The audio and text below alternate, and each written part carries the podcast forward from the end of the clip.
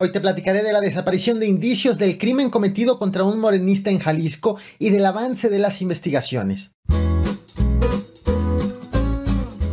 El 21 de octubre, un morenista y aspirante a la gubernatura de Jalisco fue asesinado en un restaurante de Guadalajara. La agresión se consumó pese a que la víctima tenía al menos cuatro escoltas. En las últimas horas, la increíble agresión ha sido detallada por la Fiscalía Estatal casi minuto por minuto para dar a conocer los detalles de lo ocurrido. Bienvenidos al Caporal del 24 de octubre. Comenzamos.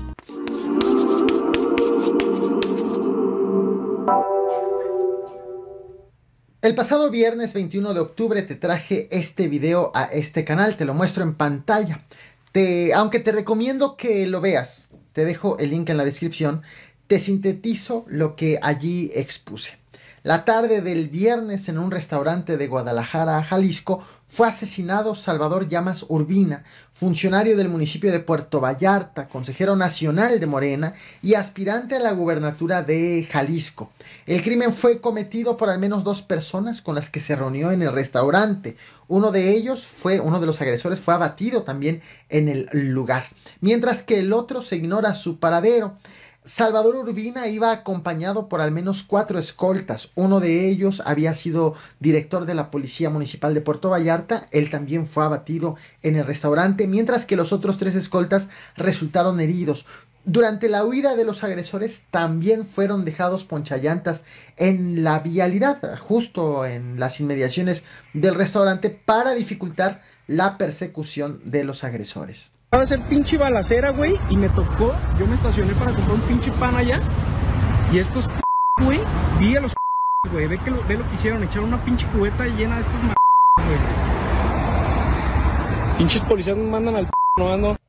Sin embargo, sobre este caso quedaron muchas dudas abiertas. Por ejemplo, uno, si solamente hubo dos agresores y uno de ellos fue abatido mientras que el otro presuntamente huyó, ¿por qué entonces fueron asegurados al menos dos vehículos de los victimarios? ¿Y por qué vecinos lograron grabar imágenes como esta que te muestro en pantalla, en donde aparentemente dos personas están siendo detenidas? Si estás en YouTube, bueno, lo puedes ver en ese momento. Si estás en podcast, la invitación es que te vengas a YouTube.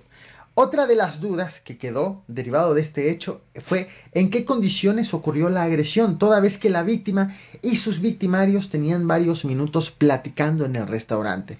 3. ¿Por qué Salvador Llamas, que trabaja o trabajaba en el área de agua potable, por qué contaba con al menos cuatro escoltas, uno de ellos exdirector de la policía de Puerto Vallarta que había renunciado al cargo justificando problemas de salud? 4 por qué solamente algunos morenistas manifestaron sus condolencias, pero ni el líder nacional del partido, Mario Delgado, ni la secretaria general del partido, Citlali Hernández, ni el partido a nivel nacional de manera oficial se pronunciaron sobre el hecho, no condenaron la agresión, no exigieron justicia al gobierno de Jalisco, el emesista, bueno, encabezado por el emesista Enrique Alfaro, pese a que la víctima era consejero nacional de Morena. 5 ¿Por qué otros morenistas como John Ackerman cuestionaron la reputación de la víctima? Te leo, de hecho, el tweet que hizo John Ackerman sobre este hecho.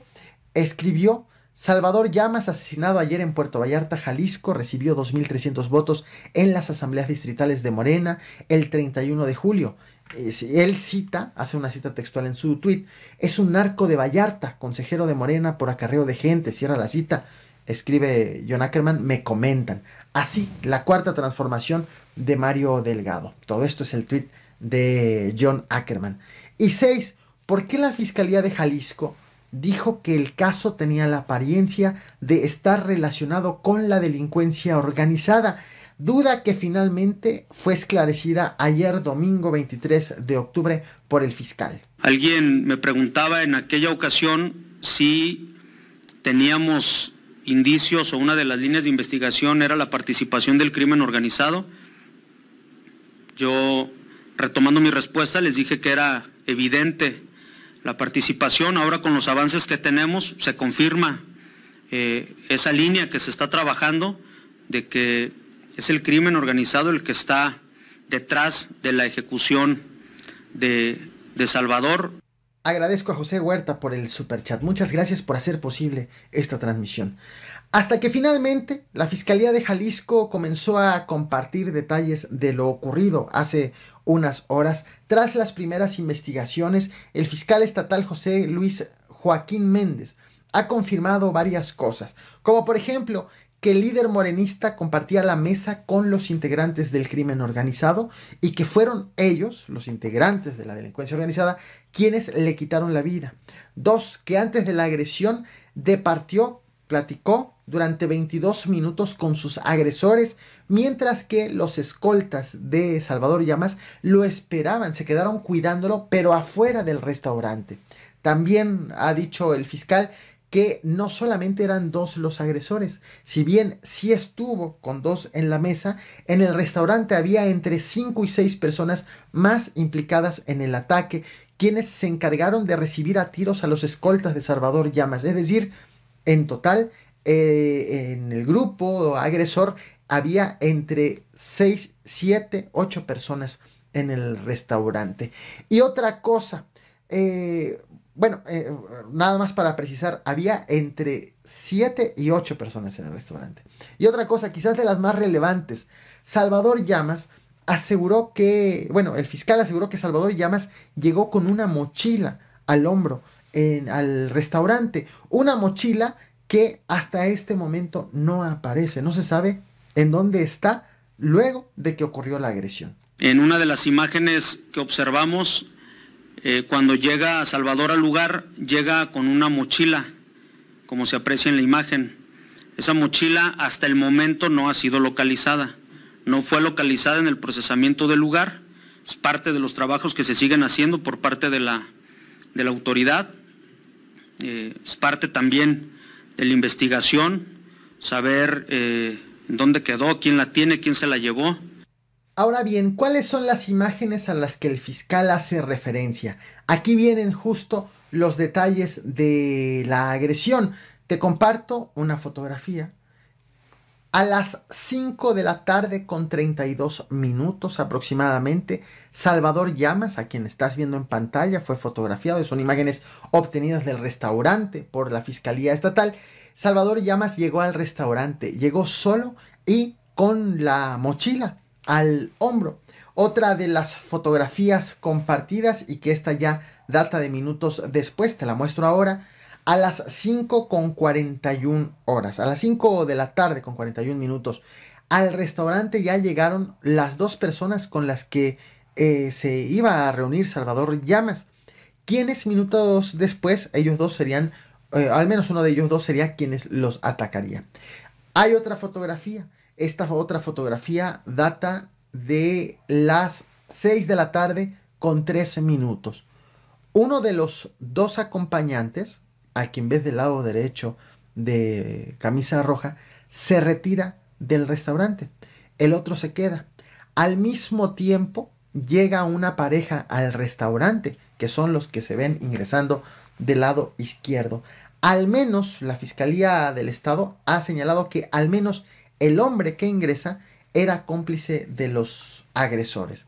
Otra fotografía más dada a conocer, esta fue tomada a las 6 con 4, de 6 de la tarde con 4 minutos, el acompañante que se quedó con Salvador Llamas le disparó al morenista.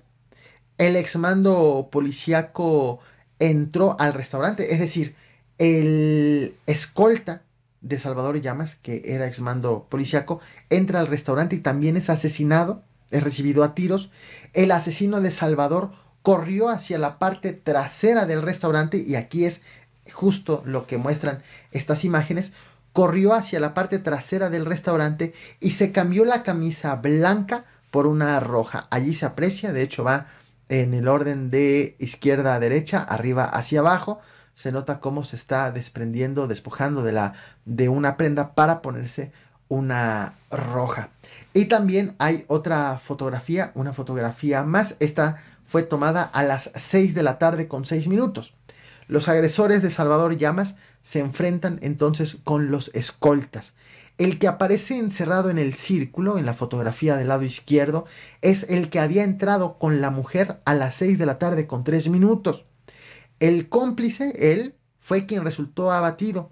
y eh, quien abrió fuego contra Salvador Llamas es el de camisa roja, el que recordarás se cambió, se quitó la camisa blanca para ponerse la roja y es él quien logró huir. A pesar de todos estos señalamientos hechos por el fiscal, por el fiscal estatal, por la Fiscalía General de Justicia del Estado de Jalisco, el fiscal aseguró que todavía no tienen indicios para presumir que Salvador Llamas tuviera nexos con algún grupo delictivo y que y dijo que todavía hay dudas sobre el móvil del ataque, pero pero sí confirmó que se trató de una agresión orquestada y diseñada por los delincuentes, por sus agresores. Identificados están pues, los dos que entran, y luego el sujeto con la con la chica que también ingresa, eh, pero no descartamos que por lo menos haya habido entre siete y ocho personas en el interior, posiblemente relacionadas con los hechos. Entre estos siete y ocho, aclaro, ya contando los que observamos en las imágenes. La mañana de este lunes, el presidente Andrés Manuel López Obrador fue cuestionado sobre estos hechos y pidió no hacer juicios por adelantado sobre esta agresión, principalmente sobre la posible relación entre el consejero nacional de Morena y la delincuencia organizada. insisto, la fiscalía ha dicho, sí, la agresión la cometió la delincuencia organizada, pero no tiene hasta este momento eh, confirmado que existiera algún tipo de vínculo. Eh, o algún tipo de acuerdo entre ambas partes. Lo mismo, el presidente ha dicho que no pueden adelantar, no pueden considerar que en efecto hubiera existido este vínculo. Y aprovechó el presidente de la República para reiterar que en su gobierno, justo en el contexto de esta agresión, que en su gobierno no hay complicidad, no hay corrupción, ni hay impunidad. Te muestro lo dicho por el presidente de la República en la conferencia matutina de hoy, hace unas horas. No olvides reventar el botón de like, compartir y suscribirte. Gracias. John Hackeman eh, etiquetó al funcionario como, como parte de un grupo criminal en un tuit que puso. Eso no nos consta no tenemos pruebas. Lo que sí deben de tomar en cuenta, yo creo que la gente lo sabe, es de que nosotros no establecemos relaciones de complicidad con nadie y es cero corrupción y cero impunidad.